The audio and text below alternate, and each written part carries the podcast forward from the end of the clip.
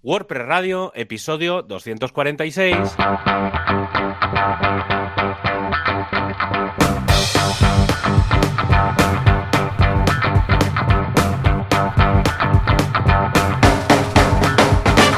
a todo el mundo y bienvenidos a un programa más de este podcast WordPress Radio del 30 de marzo de 2022.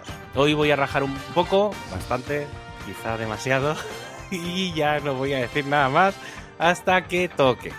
Y aunque seamos normalmente menos misteriosos, hoy estamos Javier Casares desde javiercasares.com y Joan Boluda desde boluda.com. ¿Qué pasa, Joan? ¿Cómo va la cosa? Hola, ¿qué tal? Muy buenos días. Bien, porque ya he recuperado mi voz. Hemos estado 15 días en lugar de los 7 típicos. Nos hemos saltado una semana. ¿Por qué? Porque mm, me quedé sin voz. O sea, básicamente, ¿te acuerdas que hace unas semanas tú sufriste un poco, sudaste sangre ahí para sacar el episodio? Pues yo no podía ni eso. Pero ni eso, pillé la gripe esta, ¿sabes? Que ahora dicen, ahora también hay gripe. Es un combo, es un 2 por 1 Y yo que soy catalán dije, pues voy a aprovechar el 2 por 1 ya que pasamos el COVID, pues ahora la gripe. Y además vino con una conjuntivitis, o sea, todo Fatal. Bueno, está bien, que pase todo junto y dices, ya está. de una vez y, luego ya te dejen tranquilo. He hecho el cupo del año, ¿no? Pues esto lo mismo. Y me dejó la voz hecha un asco. De hecho, no grabé, esa semana no grabé ni, ni el WordPress, digo, sí, exacto, ni WordPress Radio, pero, o sea, los días anteriores no podía grabar ni así lo hacemos los viernes, ni el ah, de mecenas, de micromecenazgo, de crowdfunding el sábado, ni el de veganismo el domingo, ninguno de esos. Y el lunes, como que me vine arriba, ¿no? Y dije, bueno, ya está. Estoy recuperado. Y no se me ocurrió nada más que hacer las dos mentorías, una entrevista, las preguntas y respuestas de Kudaku, bueno, todo como ya full complete. Y se me petó la voz una vez más. El último, en la, última hora del, de la tarde del lunes, ya mi voz ya dijo, pero tío, tú estás jamado o qué. Y ya fue cuando te dije mañana. Ese mail, sí. Sí, sí, sí, Porque a veces lo que tiene la voz dice, ay, mira, ya puedo hablar. Sí, espera. Ya puedes hablar, pero no hacer una maratón. Yo eso, el, cuando estaba trabajando en la radio, lo, mm. lo, aprendí mucho mm. y es algo que en general no cuido mucho mi voz, he de reconocerlo, pero, mm, pero soy muy sensible a saber cuándo estoy bien, cuándo estoy mal. o sea, ¿sabes? Eso que más o menos lo tengo bastante controlado. Y sé que, por ejemplo, cuando doy una charla y a veces, sobre todo a mí se me nota mucho cuando estoy cansado o estoy mm. eh, bajo de defensas, ¿vale? O sea, sabes que... Sí, sí, fue una bajada de defensas porque lo pillé todo, pues, ¿eh? Y entonces eh, es cuando lo primero que noto es la voz. O sea, yo sé que en cuanto ya me empiezo a notar un poco afónico, es, es uno de los... ¿Sabes? Esos síntomas. Sí, sí, sí, que dices. De, eh, tienes que frenar. ¿Sabes? Del, ¿Sabes las típicas cosas del cuerpo que te dice cuídate, pues la voz es una de las primeras cosas que, que totalmente, siempre y sí, sí. Sí, sí, ahora ya a la que detectes ese pequeño escozor ese no sé qué, no sé cuántos, dices, mmm, paremos. Haremos, cancelemos algo, por si no, el problema es que luego vas a tener que cancelar el triple de cosas. Sí, sí, sí. mejor parar. Eh, el otro día leía un artículo que decía que precisamente a través de, y por el tema del confinamiento, los cantantes, que claro, como han tenido que suspender un montón de, bueno, sobre todo 2020, que han tenido, y 2021, que han tenido que suspender un montón de conciertos, dice que están en su mejor época a nivel de voz, porque claro, claro. han suspendido todos los directos. Una cosa es grabar un disco, pero la otra es estar, eh, hoy no sé dónde, hoy, claro, bolos de hoy aquí, ahora pillo el avión, voy no sé dónde, voy no sé dónde. Claro, esto ha sido un, reposo brutal de la voz de un año prácticamente y ahora están, que bueno, eh, genial, ¿no? En fin, bueno, no es el nuestro caso que, que ha sido todo lo contrario, ¿eh? porque nosotros hemos pasado al mundo online y claro, mm, directos a mm. mansalva, ha sido todo lo contrario, ¿eh? los cantantes, claro, no, no, se han puesto a hacer directos online, pero en nuestro caso ha empeorado. Pues nada, estas dos semanas, curso de curso intermedio de After Effects, que gustó mucho el, básico y han pedido el intermedio. Y curso, que sé que te encanta a ti, Javi, curso avanzado de Google Tag Manager, que sé que es la, Una de, niña de tus herramientas favoritas. Efectivamente. Yo hay varias cosas que siempre digo que, que han roto Internet y una de ellas, ya sabes que siempre digo que Google Tag Manager... ¿Y, qué más? ¿Qué más? ¿Hay alguna más? es que no me acuerdo. He leído sé algunas... hay otra... Rollo WordPress, es la clásica. WordPress ha roto Internet, ¿eh? Lo hemos visto No, pero pero, ah, bueno, Elementor y tal, dentro de WordPress, Elementors y este tipo de cosas son, son las que, mm. el otro día lo decía alguien, no sé qué me preguntó, pedían web performance de una web y claro, lo primero que hice fue ver, o sea, hice un análisis de fuera y ya desde fuera habían vi Elementors por ahí en los CSS y tal. Solo mirando el código, ¿no? sí, o sea, y dije, y se lo dije a la chica, le dije, digo, que sepas que normalmente no cojo webs con Elementor porque tal, digo, vamos a hacer una prueba. Digo, pero si veo que no, digo, ya te digo yo que paso. Claro, claro. Digo, pues me voy a tirar horas aquí trabajando en una cosa que, ya no, que, no. Digo, que lo que hay que hacer es coger el nativo, pero bueno, es lo que hay, tampoco tiene más. Y yo, pues mira, nosotros, y digo nosotros porque he estado, llevo un par de semanas yendo con a las oficinas allí con David, hemos estado recuperando y trabajando en la nueva versión del WordPress Autotranslate. Vale para Multilingual Press. Muy bien. Y hemos tenido que rehacerla. Bueno, estoy ahí, estoy con esto, estoy y estamos, porque he mm. estado yo primero y ahora están con, temas de diseño y demás. Pero bueno, vamos a lanzar la versión 08 que lleva una de las cosas que siempre nos pedía mucha gente, que era la actualización masiva de contenidos. O que eso básicamente es que si tienes tres posts pendientes, pues marcas los tres, le dices actualizar todo. Pero hay una, una más guay que es que, por ejemplo, cuando creas un sitio en multisite, eh, tú le puedes, bueno, con el Multilingual Press le dices em, cuál es el, digamos, los idiomas de origen y los idiomas de destino. Y cuando creas un sitio nuevo, le puedes decir, créame una web nueva basada en esta otra. Entonces le puedes decir, por ejemplo, créame la versión en inglés basada en la de español y automáticamente te coge todos los contenidos, todos los medias, todos los todo y te lo eh, crea desde cero. Pues hemos hecho que en ese momento automáticamente empieza a traducir todo. Entonces, cuando te crea la versión en inglés, no tienes una copia de la de español, tienes una copia traducida de la de español.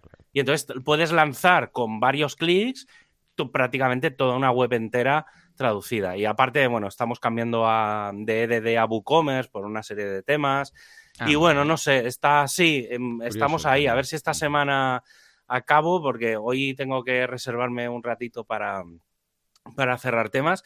Y luego tengo pendiente una cosa, a ver si afecta un poco a WordPress, que en teoría no, pero como nunca se sabe, que es la nueva ley europea, la del Digital Markets Act, eh, que ya solo con que lleve el concepto del Act me da un poco de miedo.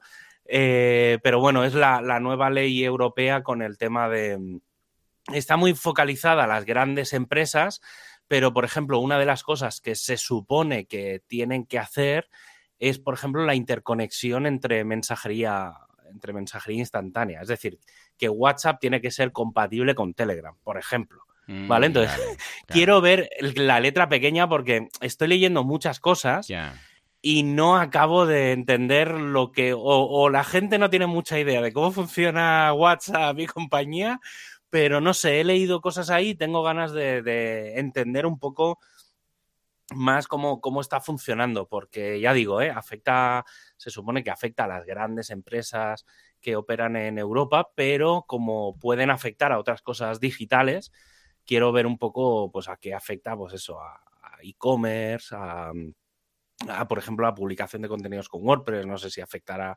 también, bueno, esto ya afectaba con la RGPD al tema de, copias, yo qué sé, es que al, final un poco todo, ¿vale? Pero bueno, no sé, a ver, ya me lo miraré y la semana que viene, si, si me ha dado tiempo, porque voy bastante, bastante saturado de faena, pero, pero quiero dedicarle un ratito, porque creo que puede ser interesante. Sobre todo, ya digo, ¿eh? los que trabajen con, empresas grandes, ¿vale? Que al final es prácticamente todos, pero bueno, sobre todo si vendéis en Amazon o, tenéis alguna cosa específica con Google, o sea, en el sentido más B2B, eh, es interesante que os leáis esto por si os puede afectar de, de rebote, porque luego hay el tema de los impuestos y toda la historia esta, pero bueno, es una ley, habrá que ver, a ver cómo, si nos toca de cerca o, o no. Efectivamente. Pero bueno. En fin, a ver qué tal, a ver qué tal. Bueno, pues nada, hablando precisamente de empresas grandes, aquí llega nuestro patrocinador. Sí, efectivamente, es que en el universo N-515, eh, SiteGround es un autónomo. Está ahí él solo, haciendo sus cositas. No, no es una gran empresa. Y además es de aquí, es español. Es un señor español que se, que se dedica también a temas de hosting. Tiene, ha contratado un OVH y lo tiene eh, ahí todo metido. Se lo hace del todo, ¿eh, tío? Pero claro, ¿qué pasa? Que depende todo de él. Y esto no, no, no es plan, no es plan, porque a la que falla algo, pues mira, la que se puede liar. Ese hombre se pone enfermo y pasa algo en tal, pues iGround se va a pique. Pero aquí no. Aquí es un equipo de profesionales que, aunque uno se ponga enfermo, que no lo hacen, porque son muy puertotes, hay otros que toman el relevo. No sé ya cuánta gente debería haber en SiteGround. Lo voy a preguntar para la semana que viene, a ver cuántos trabajadores hay. Pero hay un montón, ¿eh? Un montón. Sí, sí. Venga, va, ¿qué vamos a destacar de nuestro patrocinador?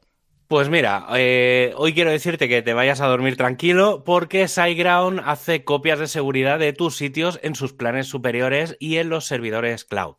Cada día, durante 30 días, tienes copias automatizadas disponibles desde el panel para restaurar de forma rápida y que se pueden alojar en otro centro de datos que sigue una de esas reglas de pues tener las cosas fuera de donde, de donde las tienes normalmente.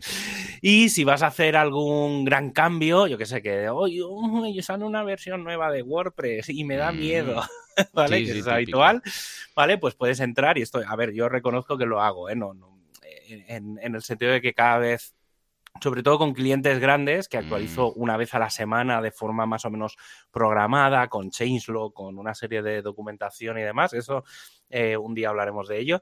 Em, lo que hago, obviamente, antes de cualquier actualización es entrar en el panel, crear una copia y si por lo que fuera fuera mal, cosa que no debería de pasar porque lo hago, hago pruebas en Dev, luego en Pre, luego en Pro, eh, pero bueno, si la cosa se complica, pues le das a un par de botoncitos y restaurar y se queda como previo a la, a la actualización, a la migración, a lo que toca, que es lo que toca, y para eso están las, las copias de seguridad y con SiteGround pues lo tenéis, lo tenéis más fácil también. Efectivamente, recordad que lo tenéis todo en siteground.es.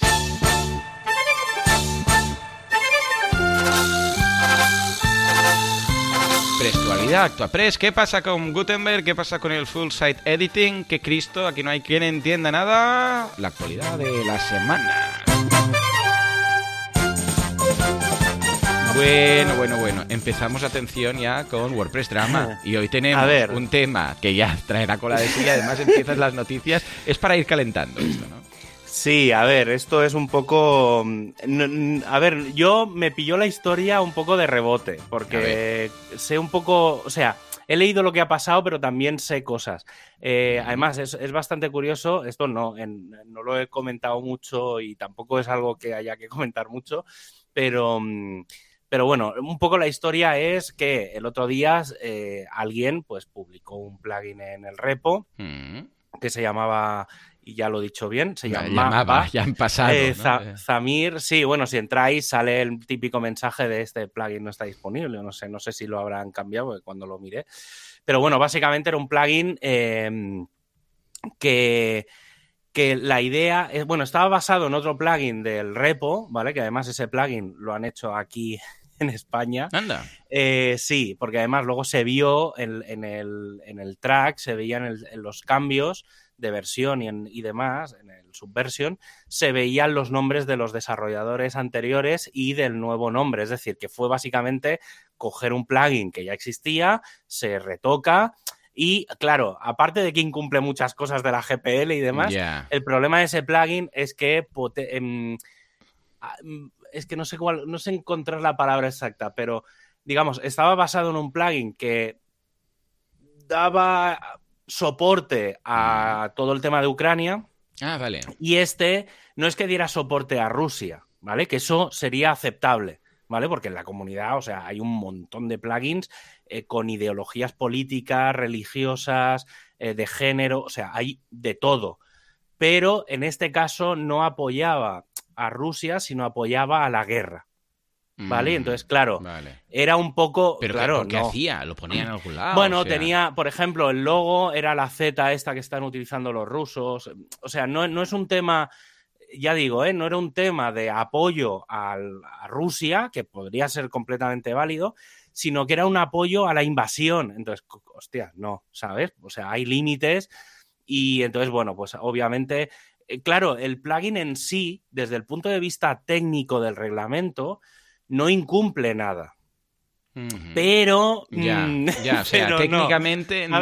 Claro, claro. por eso pasó. Es decir, se publicó por eso, pero luego, claro, luego cuando se empezaron a hacer revisiones y cosas, claro, alguien dijo, eh, oye, esto no tiene ningún sentido. O sea, este plugin está apoyando la guerra. Y eso sí que va en contra de, las bases de WordPress. ¿Vale? Es decir, una cosa es la parte técnica, que es verdad que, ya digo, si es que era una copia de otro plugin, pero, pero claro, no. Entonces ahí, bueno, pues se tomaron una serie de decisiones, supongo que dentro de un tiempo, no a corto o corto, pero, pero dentro de un tiempo dará a revisar un poco qué se puede publicar y qué no en el director. ¿Vale? Porque es un poco... Sí, normal, normal. Es, es de estas cosas que, bueno, que están en ese punto, en esa línea roja que sí, y es lo que tiene la GPL, que bueno, que al final pues está ahí el código abierto, que cualquiera puede participar y pasan este tipo de, cosas. Pero bueno, ya está, se toman medidas y ya está. Lo que pasa es que, claro, eso puede abrir lo, que pasa siempre, que, claro, censuras algo y eso puede abrir el camino a que se, se censuren otras cosas que no. Entonces, bueno, eh, es, he puesto un poco WordPress drama, aunque ha sido, o sea, ya te digo, ¿eh? yo me he enterado un poco de, rebote, pero bueno, creo que era interesante que, la gente sepa un poco que, hay controles y cosas, ¿eh? que, no, que no es aquí jauja todo lo que hay en, en la comunidad. Cambio de tema. En teoría, esta semana y si no sale esta, tiene que salir la semana que viene a más tardar, o sea, eso seguro. Va a salir WordPress 593, ¿vale? Lleva varias correcciones, tal, pero bueno, las planificaciones que tocan, no hay, no es como la 592, que sí que llevaba temas de seguridad. En teoría, esta es de las que estaba programadas, es decir, se supone que lo que hace es corregir pequeñas, pequeñas cosas y no está focalizado directamente a a temas de seguridad. Y en paralelo, la semana pasada salió Gutenberg 12.8.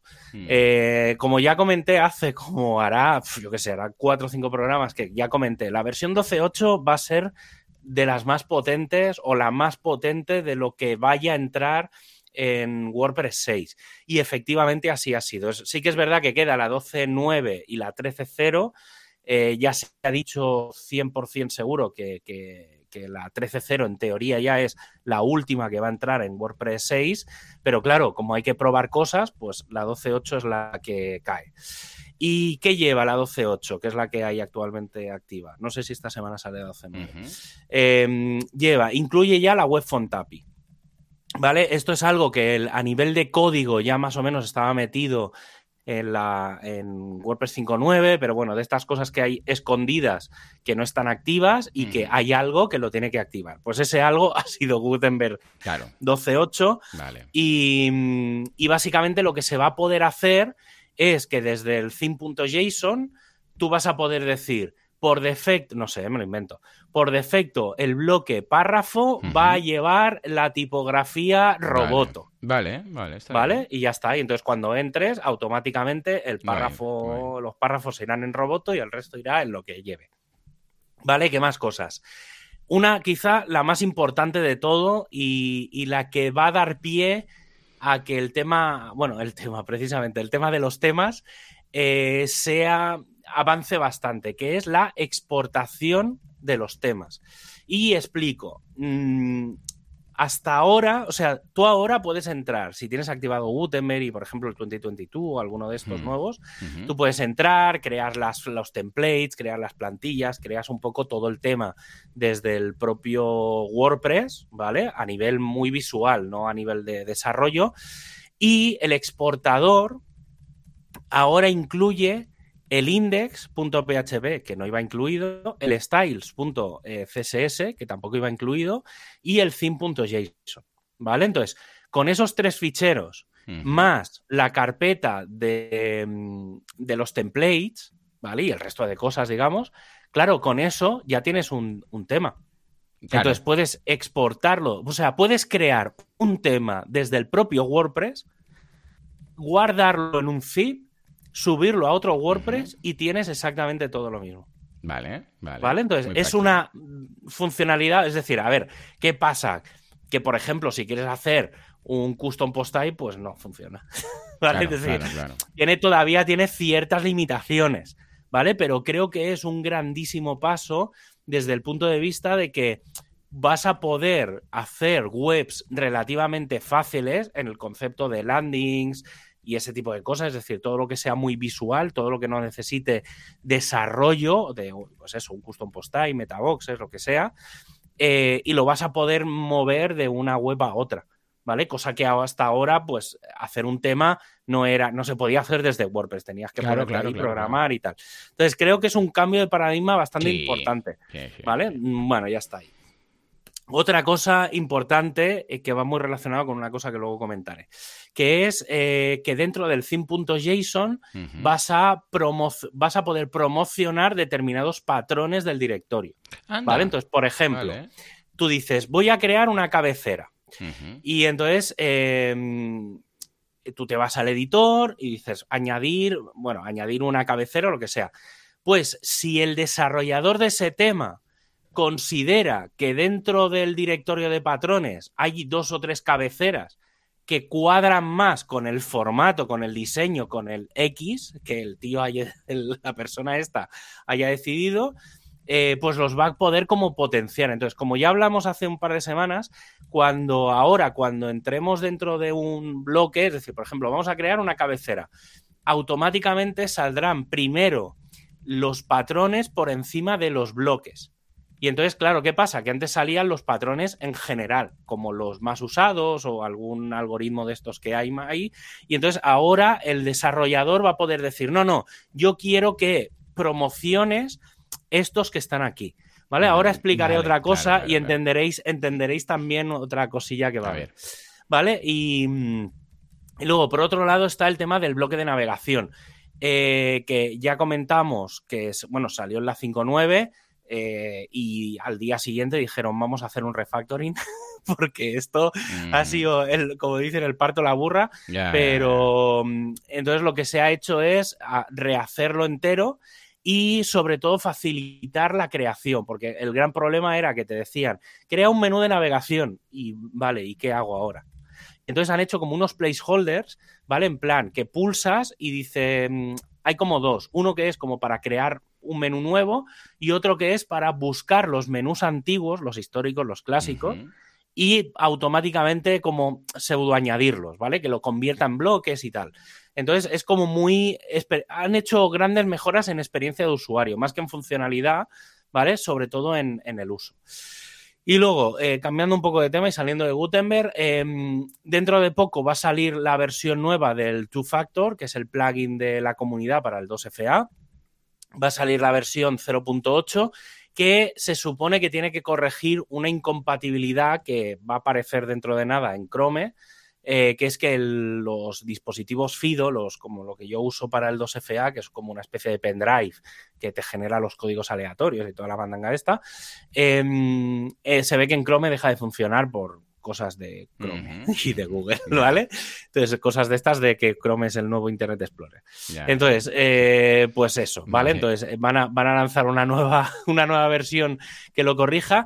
Luego, por otro lado, eh, el, el, equipo de Performance Lab ha lanzado la versión 1.0.0 beta 3 lanzaron la, la 1 hace dos o tres semanas lanzaron como la 2 y la 3 la semana pasada y se supone que la semana que viene o entre esta semana y la semana que viene sale debería salir la beta 4 y en teoría el 4 de abril, que si no me equivoco es el lunes de la semana que viene, eh, debería salir ya la RC1. Vale, em, Es bastante curioso cómo están trabajando el concepto de que un plugin que ya es que son todo betas lo que lleva dentro.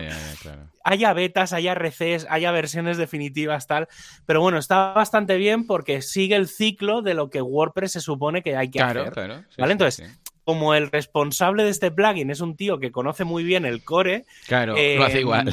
sigue el mismo. Sí, ha decidido. Sí, pues el otro día leí unas unas divagaciones sobre este tema que dije, a ver, en parte, a ver, sí que es verdad que es un poco raro lo que estás haciendo, pero tiene todo el sentido dentro del universo WordPress, ¿vale? Entonces dije, bueno, está bien. He de reconocer que lo que lleva, eh, bueno, justo antes de, empezar a, grabar el podcast, he leído, mira, tenían para, para hoy miércoles eh, que es que mañana en realidad. Em, pero para, digamos, para la reunión del equipo de hosting, tengo un post preparado que dice cómo activar web, eh, WebP, ¿vale? El WIPI, eh, cómo activaron el hosting, ¿vale? Digamos, eso está enfocado y lo llevo preparando el post desde la semana pasada. Está ahí, está medio pseudo publicado, está ahí como un poco en, en borrador y la idea era publicarlo esta semana.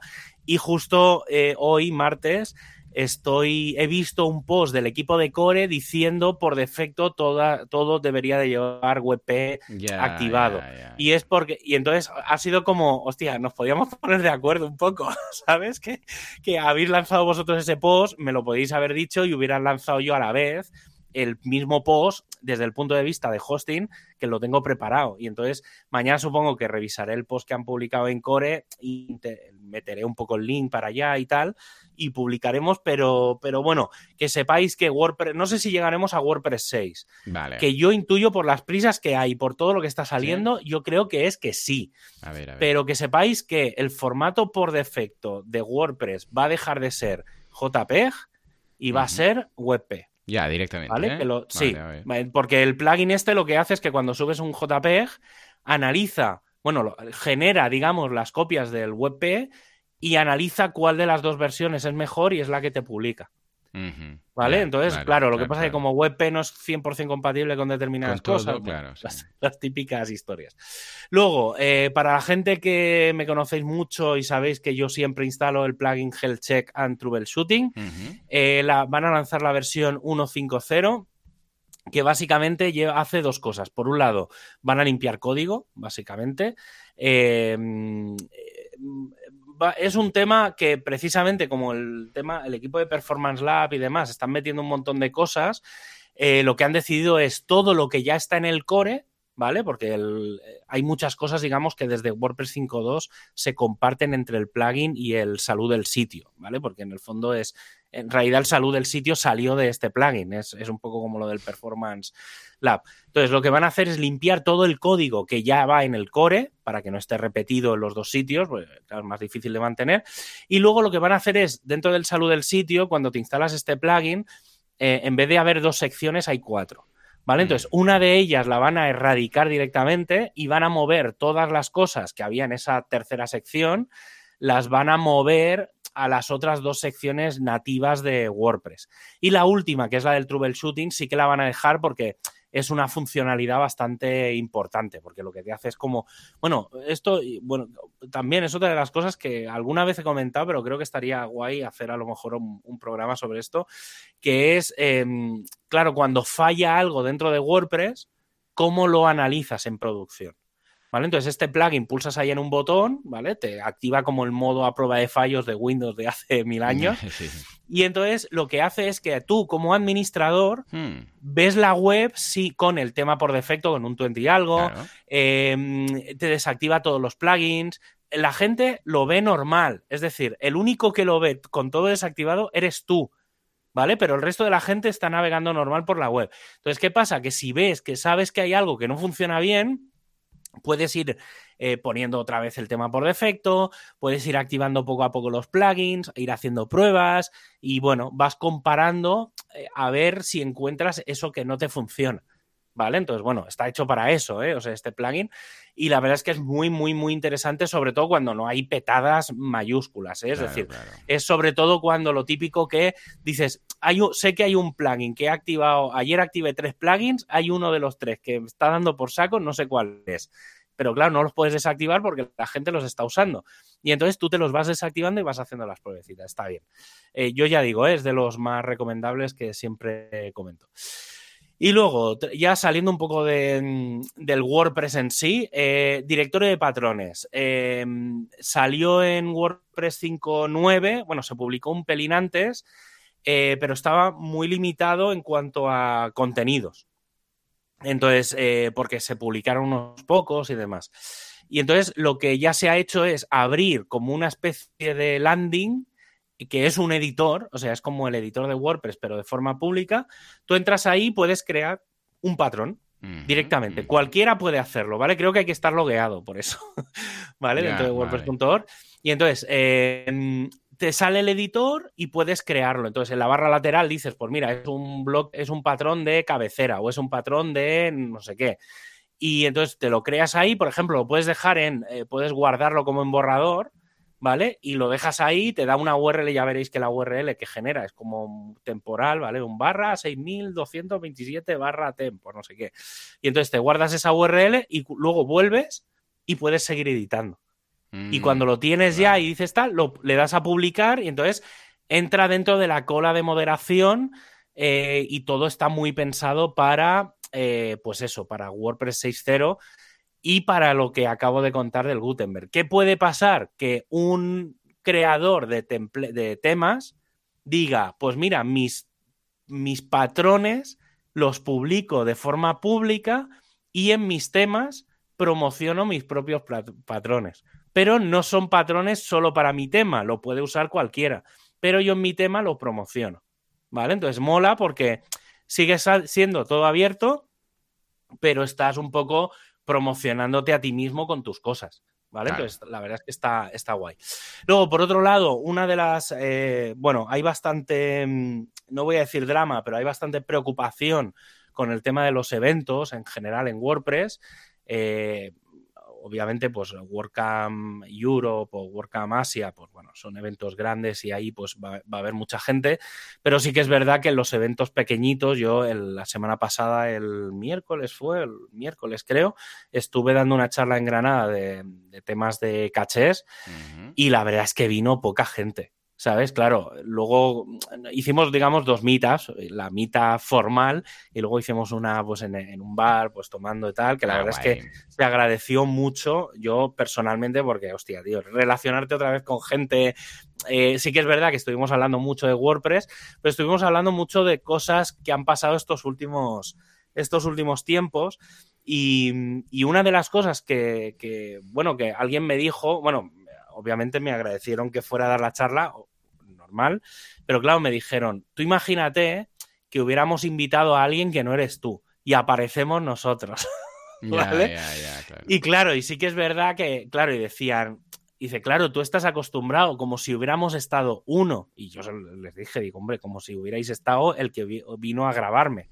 Digo, yo hubiera dado la charla exactamente igual. Digo, obviamente, pues más gente, pues más preguntas, más, más interacción pero sí que es verdad que la gente no va a los eventos. Y ahí mm. sigue habiendo ese punto de miedo y demás, y bueno, mm, va a haber faena con eso. Y entonces una de las cosas que se han planteado es hacer eventos regionales. Eh, en España, digamos, habría dos formatos. Uno es el, digamos, el que sería por comunidad autónoma, pues yo que sé, una WordPress Andalucía, en vez de WordPress Granada, WordPress Sevilla, WordPress Málaga, ¿vale? Hacer un, digamos, algo rotativo. Incluso podría llegarse a convertir en una WordCamp Andalucía, a lo mejor, y entonces que vaya rotando la sede, digamos, cada año, en vez de hacerla siempre en Sevilla, pues se hace un año en Sevilla, otro en Málaga. Esto es algo que yo planteé hace, hace ya algunos años en, para Cataluña, obviamente cuando estaba allí en, en Barcelona, pues de no, no siempre hacer Barcelona, porque aparte de que parece como muy centrista todo, ¿vale? Pues también se queman los equipos, ¿vale? Es decir, al final el equipo de Barcelona pues tiene que estar aguantando el crear una WordCamp que es muy complejo en una ciudad como Barcelona y planteamos, pues mira, hacemos una grande, entre comillas, hmm. en Barcelona y vamos rotando por la de Lleida, la de Girona y tal. Esto también abre a hacer otras cosas que hasta ahora no se podían o no se habían planteado así. Sí que es verdad que desde la pandemia han cambiado muchas cosas, pero por ejemplo, yo llevo muchos años, o he estado muchos años, peleando por hacer una WordCamp mm, en catalán, ¿vale? Por mm. así decirlo, más que una WordCamp Cataluña, una WordCamp en catalán o en eh, que, bueno, eh, sí que ha habido charlas en catalán en alguna WordCamp tal, pero no ha sido la norma. Lo mismo que en, Galicia, pues sí que se hizo hace poco una WordCamp más en gallego, eh, en, por ejemplo, en Irún sí que se han hecho algunas charlas en euskera, pero no ha habido una WordCamp en euskera y se abre un poco la puerta a hacer este tipo de cosas. Yo personalmente, a ver, me parece bien, me parece un poco avanzado, porque si no, somos, capaces todavía de hacer que la gente vuelva a las meetups, que la verdad es que están empezando a haber meetups muy interesantes presenciales, eh, también es verdad que sigue habiendo limitaciones con, con, el tema de los espacios, porque no todos los espacios habituales, por ejemplo, lo sé por el de Barcelona, que se está negociando el tema de, de volver al mismo sitio donde se estaban haciendo antes, mm. eh, pero claro, pues hasta que no decidan ellos reabrir eso, o yo, por ejemplo, no lo sé, porque no estaba allí, pero por ejemplo, yo hacía todo en una biblioteca, pues hasta que la biblioteca no decida hacer otra vez eventos, pues claro, te quedas sin tu sitio habitual. Entonces, también eso lleva un poco a pensar, y es lo que se estaba planteando, que es buscar soluciones alternativas. Yo, mi, opinión personal, ahora que ya ha cambiado la hora y que ya estamos, digamos, como en verano, en modo verano, eh, sí que os plantearía a los organizadores de eventos dos cosas. Por un lado, eh, buscar equipo nuevo, porque yo sé que la gente está muy quemada, normal, o sea, han pasado muchas cosas estos últimos años y ha habido gente que se ha tenido que comer un tiempo extra que no era el normal. Entonces, sobre todo, buscar gente en la comunidad, hacer mucha comunicación con los boletines dentro de mita.com, que es algo que no se utiliza mucho y que yo personalmente sé que ahí hay un éxito en, cuanto a convocatoria y demás. En Barcelona siempre ha funcionado el, ser cansinos mandando boletines. Eh, y luego, por otro lado, el plantear eh, no hacer eventos formales de no, va a venir no sé qué ponente a hablar de no sé qué cosa, sino hacer eventos eh, más distendidos, de quedamos en un bar, que en una terraza, hablamos, yo ya digo, ¿eh? el otro día yo vi esos dos formatos, de estar dando una charla formal sobre caches de WordPress y eh, quedarnos en un bar a hablar de cosas de WordPress. Y la verdad es que salieron muchos temas muy, muy, muy interesantes en la charla de bar. ¿Por qué? Porque, bueno, aparte de saludarte y demás, te pones al día con la gente, pero la gente pregunta, oye, ¿qué habéis hecho estos dos años? Em, oye, pues mira, nosotros, por ejemplo, nosotros estuvimos hablando un rato del autotranslate y explicamos unas cosas que ya explicaré cuando esté un poco más cerrado todo, ¿vale? Pero bueno, ya, ya entenderéis que retomamos un poco el plugin por una serie de razones y os explicaré más adelante eh, cuáles son. Eh, y entonces, claro, en Petit Comité sí que pudimos explicar ese tipo de cosas. Yo no lo puedo aquí explicar en público. Si alguien quiere saber lo que me escriba y se lo cuento. Pero, mm, pero bueno, da un poco pie a ese tipo de empezar. Sobre todo yo lo recomiendo a la gente que se ha incorporado al mundo WordPress en estos dos últimos años. ¿Vale? Ir a los eventos. Empezad a ir a los eventos porque vais a sacarle un poco de, mm, chicha, sobre todo porque la gente que normalmente iba suele ir y falta gente nueva, ¿vale? Básicamente. Yo, es un, ya digo, ¿eh? también llevo, he estado muchos años, tú, lo sabes perfectamente, en Barcelona ahí apretando y tirando del carro y tal, eh, con el resto de equipo, obviamente. Mm, y, entonces, bueno, pues ahora estoy aquí, a veces hago cositas aquí o intento ayudar aquí en Granada, pues con lo que puedo, ¿vale? Tampoco, no, no soy, soy parte de esta comunidad, pero claro, aquí hay gente que ya está siempre, pero si me dicen, oye, necesitamos a alguien que monte algo tal, a ver, me es un poco más difícil porque no conozco los sitios y demás, pero que estoy dispuesto a ayudar, ¿sabes?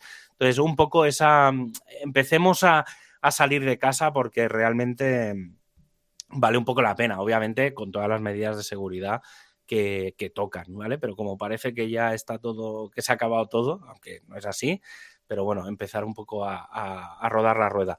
Y luego, como última noticia, que no es, normalmente no suelo comentar cosas que no sean de la comunidad, pero creo que es una noticia bastante interesante, eh, WooCommerce mm, considera estable la API, la REST API de la tienda. Vale. Vale, básicamente sabéis que WordPress tiene una REST API desde hace unas cuantas versiones, que es, eh, bueno, la URL vuestra, ejemplo.com barra WP guion eh, eh, JSON, JSON. Vale, entonces ahí entráis y te da una serie. Pues la API de, de WooCommerce ya está 100% disponible y bastante estable. Entonces, ¿qué pasa? Que desde fuera, entre comillas, bueno, de entre, no, entre comillas y sin entre comillas, desde fuera, es decir, desde cualquier otra web, y se me ocurren cosas desde Zapiers hasta que te desarrolles tú lo que tú quieras, vas a poder interactuar con tu tienda vía API, sin necesidad de montar la NASA. ¿Vale? Entonces, esto es muy interesante, sobre todo para los plugins, por ejemplo, de, mm, de transporte o los de ventas, o no sé, hay una serie de cosas, o por ejemplo, generar cupones desde fuera. Ese tipo de cositas se van a poder empezar a hacer vía API. Y es muy interesante. O por ejemplo, eh, a lo mejor los plugins tipo mm, Stripe, Redsys y este tipo de cosas van a poder cambiar los estados directamente desde la API. Obviamente, todo esto es lo que se puede llegar a hacer, ¿eh? No digo que se vayan a hacer estos cambios, pero bueno, que ya se considere estable. Es que justo hace, no, hace mucho, ahora un mes o un mes y medio, me escribió alguien de la comunidad, oye, ¿tú sabes cómo se puede hacer algo, no sé qué, la API de WooCommerce y no sé qué? Y pensé, claro, yo daba por hecho de que ya era estable y no es así. Y bueno, entonces ya está, que sepáis que, mm, podéis empezar a jugar con la, con la REST API de, de WooCommerce.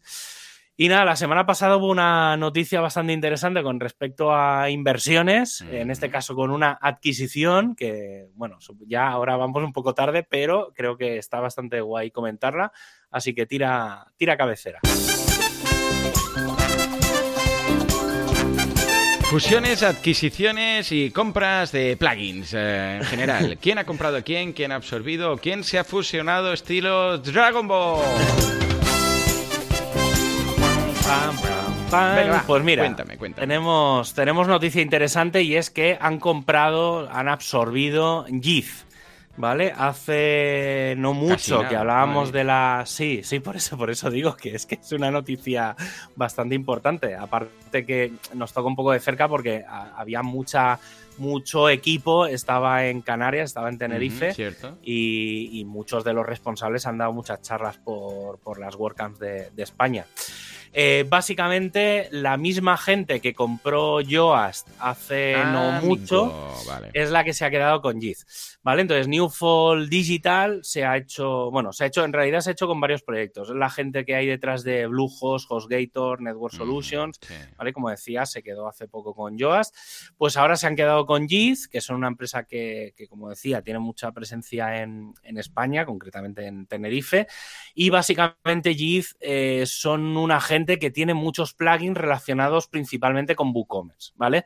Podríamos decir, no es real, pero podríamos decir que Jiz es como la competencia de WooCommerce.com, ¿vale? En cuanto a plugins de WooCommerce, ¿vale? Por así decirlo, ¿eh? No, no es exactamente lo mismo, pero creo que dejará un poco en el imaginario.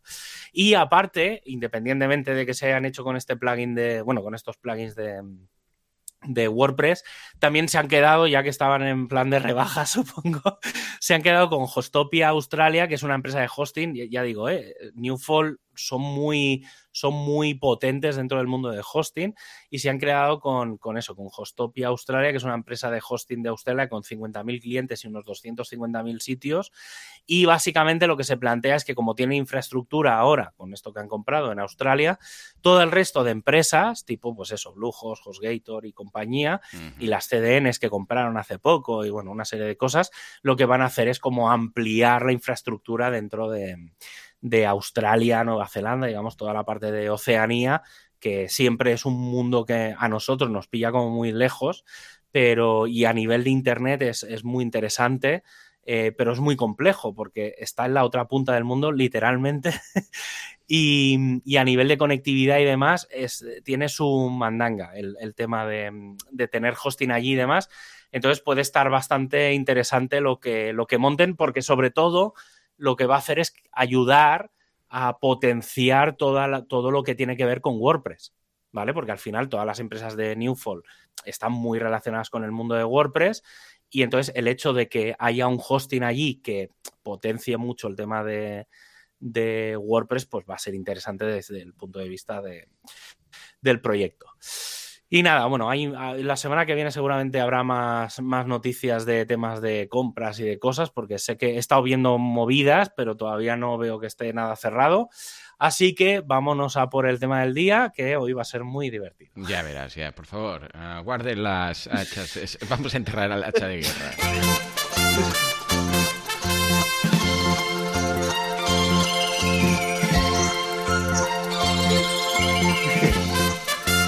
Bueno, bueno, bueno, a ver.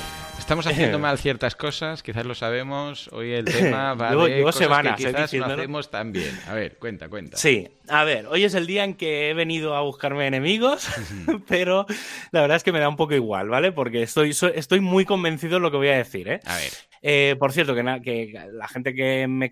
Sé que habrá gente de mi entorno que se sienta aludida directamente, mm. eh, porque lo sé, porque ya me ha pasado en conversaciones, mm. ¿vale? Entonces, que no se lo tomen como algo personal, porque esto es un compendio de cosas, la suma de un montón de proyectos y de cosas que me pasan en el día a día. Obviamente hay gente con la que trabajo más que se va a sentir mucho más identificada, pero vamos, que nadie se lo tome como algo personal, ¿eh? Sobre todo que no quiero, que de verdad que no es.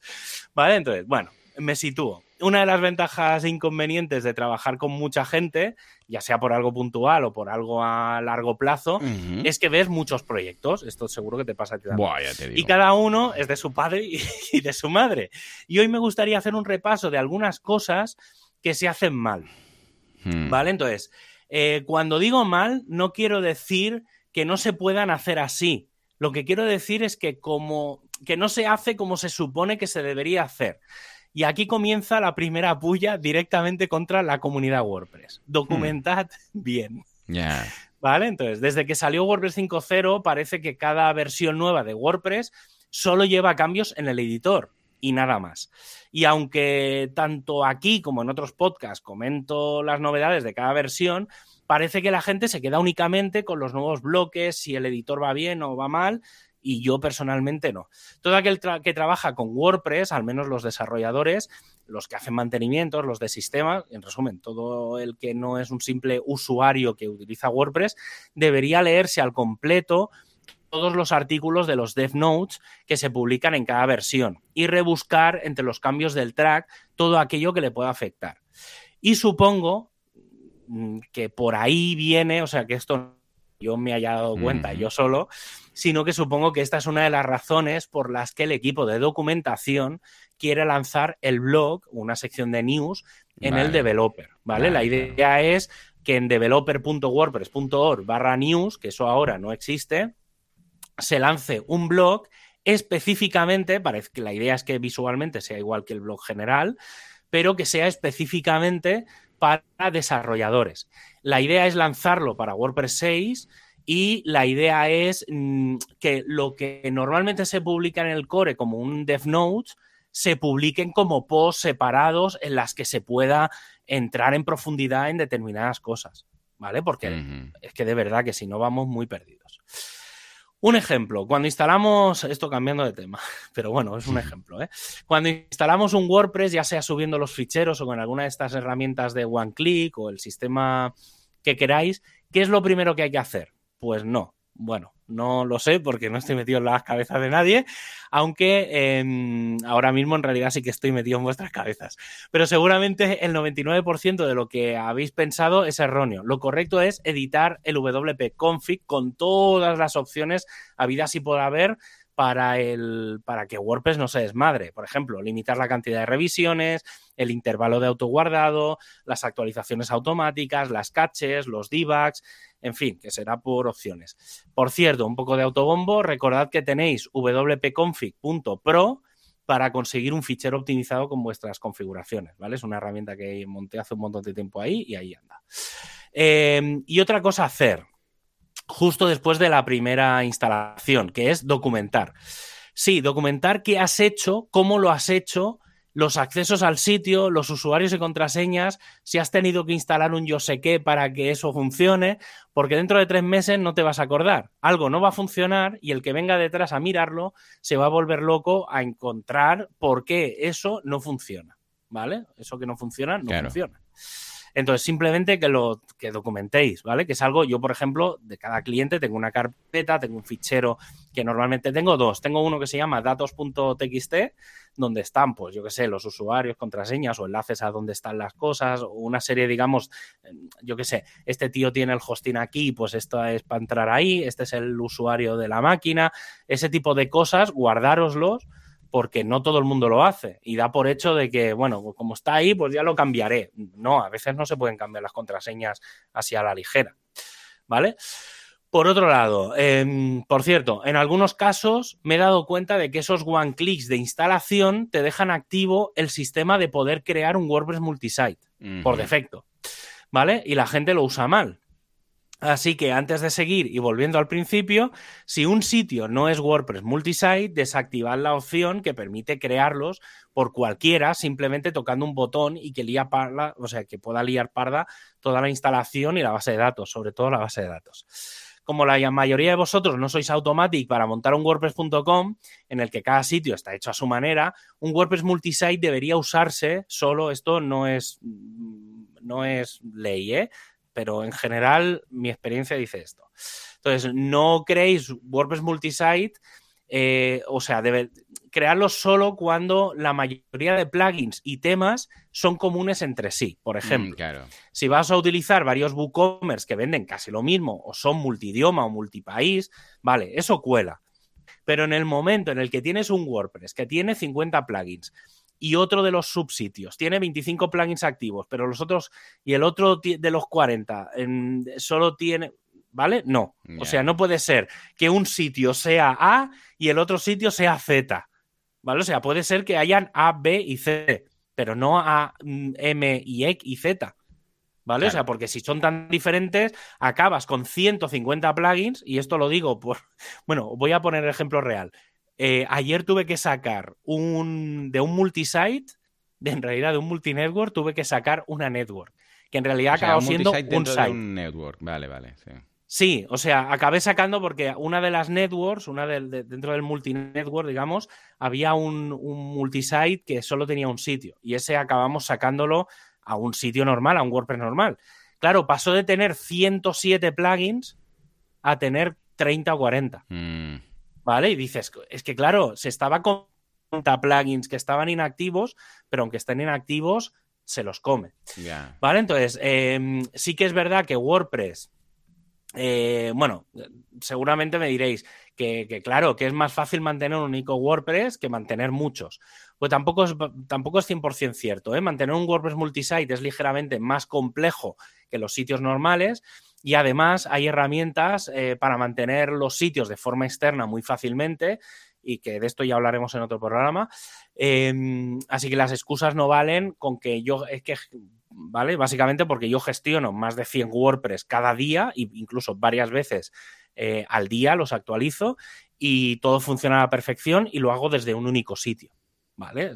más o menos. Luego, obviamente, ahí sale una versión nueva de WooCommerce y los que tienen WooCommerce, pues entras y les das un poco de cariño, ¿vale? Pero que más o menos todo el control, el control lo tengo unificado en un sitio, ¿vale? Entonces, se pueden gestionar 100 WordPress tranquilamente desde un único sitio. Y luego, volviendo al multisite, hay que tener en cuenta que consume mucho más que un WordPress, ¿vale? O sea, no, es lo mismo tampoco un WordPress multisite de cinco sitios que cinco sitios separados. Por un lado, porque no muchos plugins están optimizados para usarse en multisite y por otro, para empezar, necesitas como mínimo el doble de recursos de hosting. Así que piénsate si realmente has de usar un único sitio con cinco subsitios o es mejor utilizar cinco sitios. Y ya digo, ¿eh? no, que no sea la excusa de mantenerlo todo, que es más fácil y demás, porque no es verdad. Luego, otra cosa importante siempre, y el siempre, me acerco al micro, siempre. Eh, lo digo en mayúsculas. de mí. ¿vale? Eh, hay que actualizar, siempre hay que actualizar. Nada de bueno, ya hacemos un mantenimiento cada tres meses o cada versión nueva de WordPress. No. WordPress no es como Windows o Mac que le puedes dar a recordar más tarde. ¿Vale? Aunque sí que es verdad que se puede hacer, pero, no. ¿Vale? WordPress funciona con versiones mayores y parches. ¿Vale? O los, si queréis llamar versiones menores, también me vale. Es decir, tenemos las dos primeras cifras de la versión y una tercera. En el caso de WordPress tendríamos pues WordPress 593, que por ejemplo 5.9 es la versión y el punto 3 es la versión menor. En principio, si el programador no es tonto, cualquier versión menor se debería poder aplicar con los ojos cerrados a sabiendas de que es muy, muy, muy difícil de que falle. Otra cosa es cuando cambiamos de versión de la 5.8 a la 5.9, de la 5.9 a la 6.0, ¿vale? Eso sí que hay que probarlo. Pero las versiones menores, en principio, son menores y no deberían de cambiar ficheros. Esto lo hemos hablado mil veces tú y yo. ¿Vale? Entonces, em, o sea, cambian ficheros, pero no cambian eh, funcionalidades o no añaden o eliminan ficheros o no cambian la base de datos. Entonces, se supone que lo que hacen es corregir algunas pequeñas cosas que están mal. Por ejemplo, un botón que el borde es cuadrado cuando tenía que ser redondo. Pues eso se cambia en un CSS. En resumen, nada de esperarme a que salga a las 6.01 eh, por si arreglan muchas cosas chungas, tal. Eso ya no pasa porque hoy en día WordPress se, se revisa mucho más de lo que puede parecer. Los procesos de lanzamiento desde WordPress 5.6 han cambiado mucho y han llevado a que incluso, como pasó en la 5.9, se retrase un mes y medio para estar seguros de lo que se lanzaba. Que sí, que como todo lo creado por seres humanos puede tener errores, pero la inteligencia colectiva ayuda mucho a encontrar errores, ¿vale? Y problemas. Y hablando de actualizaciones, ¿sabes que podría tener un plugin? ¿Sabes que podrías tener un plugin de hace más de 10 años que no se actualiza y no te enteras? ¿Vale? Porque WordPress te avisa de las versiones nuevas. Claro. Pero no te dice si un plugin o ah, tema obsoleto o incompatible con tu versión actual. ¿Vale? No puede ser que actualicéis plugins y no actualicéis WordPress o que actualicéis WordPress y sigas usando un plugin compatible para WordPress 4.1. ¿Vale? Cuando hay unas versiones mayores, ¿vale? Hay que revisarlo todo. Entonces, cada vez, pues eso, lo que digo, cada vez que hay una versión nueva, aprovechad, revisad plugin a plugin, eh, que sea compatible con la versión actual o con alguna de las dos versiones previas. Y si vas con más de tres versiones de retraso, es probable que WordPress te acabe explotando las manos, ¿vale? Entonces, ahora va a salir, ahora tenemos 5.9, pues podéis tener la 5.9, la 5.8, la 5.7. De la 5.6 para atrás, no digo que sean inseguras, pero es probable que los plugins sean incompatibles. ¿Vale? Sí que es verdad que tenemos WordPress en varias ramas en paralelo, pero los plugins no funcionan en ramas en paralelo. Es mm. decir, no hay, una, no hay un plugin que funcione para la 5.8 y una, el mismo plugin que funcione para la 5.9. Y eso hace que haya que estar siempre al día. ¿Vale? O no actualizar con los problemas que eso lleva.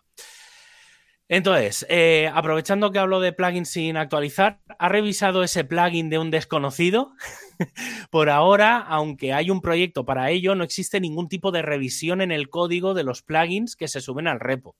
Sí que se revisa la primera versión, pero no el resto de actualizaciones. Así que intenta, intenta investigar un poco quién anda detrás de un plugin, si se mantiene con cierta frecuencia, contacta con él a través del foro de soporte de cada plugin, el gratuito, para informarte, para ver un poco que hay un poco de, vidilla. Y venga, la batalla final. A ver, lo mejor para el final. Tú, tú, programador. Sí, tú. ¿Sabes qué es Git? ¿Vale? Git es una herramienta para el control de versiones no es tu FTP particular automático. Mm. Git es una herramienta en la que vas aplicando cambios de código, en la que se van registrando los cambios, los puedes comparar, puedes ir para adelante y para atrás, y cuando tienes un código estable, creas una etiqueta, o mejor aún, una release, ¿vale? Y esa release, que general, te, que si lo haces, por ejemplo, en GitHub, te genera un zip, y ese zip suele ir relacionado con una versión. Y esa versión y ese zip es lo que puedes subir al WordPress. ¿Vale? Entonces, ¿para qué integrar directamente con el máster y con cosas? ¿Vale? Que conste que hablo de Git para WordPress, no de Git en general. ¿Vale? En este caso hablo muy concretamente, es decir, que no todo el mundo me diga, oh, es que claro, Git, no sé qué, ¿cómo? ¿Vale? Que me han llegado a decir, es que como no programas, no apenas. ¿Vale? Entonces, que sí, que se puede sincronizar Git con tu entorno de desarrollo. ¿Vale? Perfecto y que puedes sincronizar tu Git con tu proyecto completo desarrollado a medida. En ese caso, allá tú. Pero con WordPress las cosas no funcionan así. Hmm. El Git no es un sistema que conectas a producción para que cuando hagas un commit se publique automáticamente. ¿Vale? Para eso está desarrollo. ¿Verdad que cuando vas conduciendo, este ejemplo perfectísimo de estos días con la gasolina, eh, cuando vas conduciendo tienes que parar a repostar y no equivocarte en poner gasolina a un diésel o enchufar en la corriente equivocada? Y sí, es verdad que hay aviones a los que se le enchufan una manguera en pleno vuelo, pero no me vayas de Maverick. Por favor, que no saben ni lanzar un avioncito de papel. Eh, pues con los plugins y los temas pasa un poco lo mismo. Desde, creo recordar, WordPress 5.4 mm. o así, que ya se pueden sobreescribir los plugins directamente desde el panel. Te vas a la zona de plugins, te vas a añadir un nuevo plugin, allí metes el zip con la nueva versión del plugin. Si existe, te saldrá una pantalla preguntando si quieres actualizar. ¿Y sabes qué? que si algo se fastidia por la mitad del camino, desde WordPress 5.8 y más en WordPress 5.9 y sobre todo estará definitivo en las 6, se hace un rollback automático para que el WordPress no explote. ¿Vale? Pero tú sigues subiendo los ficheros por FTP o sincronizando al Git para que en cualquier momento algún desarrollador cambie algo, tú no te enteras porque obviamente ni te avisan de que hay versiones nuevas ni de que se ha actualizado y deja de funcionar tu sitio. No hace falta que te quedes en los sistemas del siglo pasado haciendo cambios por FTP, ni que tampoco seas un hashtag modernito de mierda haciendo inventos raros con Git. WordPress tiene su propio sistema de actualización de plugins. Si en el panel tienes la opción de actualizar, le das a actualizar. Si quieres ir de guays, puedes hacer las actualizaciones mediante WP-CLI, ¿vale? Que no deja de ser código de WordPress. Y si no, subes el zip con la nueva versión. Incluso hago un inciso, que esto ni lo tenía apuntado, pero ahora al decirlo me he acordado desde WP-CLI, tú puedes decirle, w, lo digo muy rápido, ¿eh? pero puedes hacer un WP plugin install eh, y pones una URL del zip.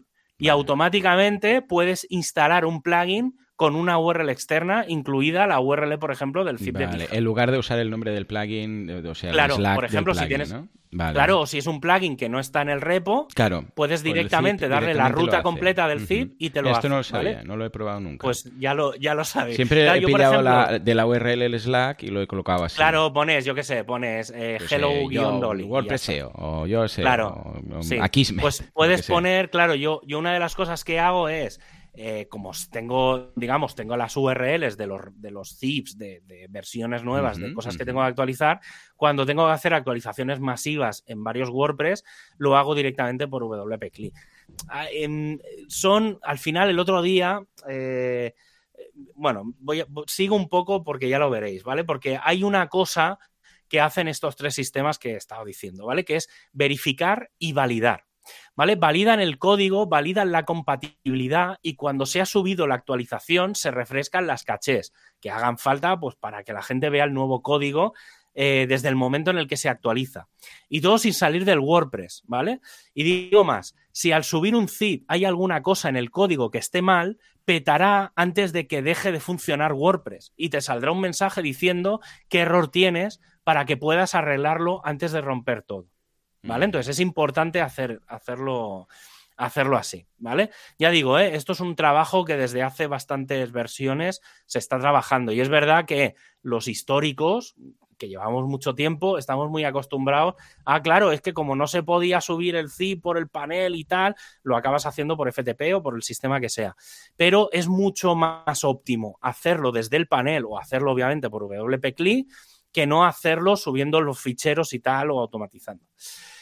Cuando tengáis dudas, no hagáis eso de es que mi primo lo hace así, o es que mi cuñado me ha dicho, o lo que sea, o es que mi, en una página de 2016 pone que se ha de hacer asá. Sabéis que mi lema principal es, si te vas a dedicar a Internet, has de saber cómo funciona Internet, pues aplícate el cuento de, si vas a utilizar WordPress, has de saber cómo funciona WordPress, que por algo, para conducir un coche, hay que sacarse el carnet de conducir.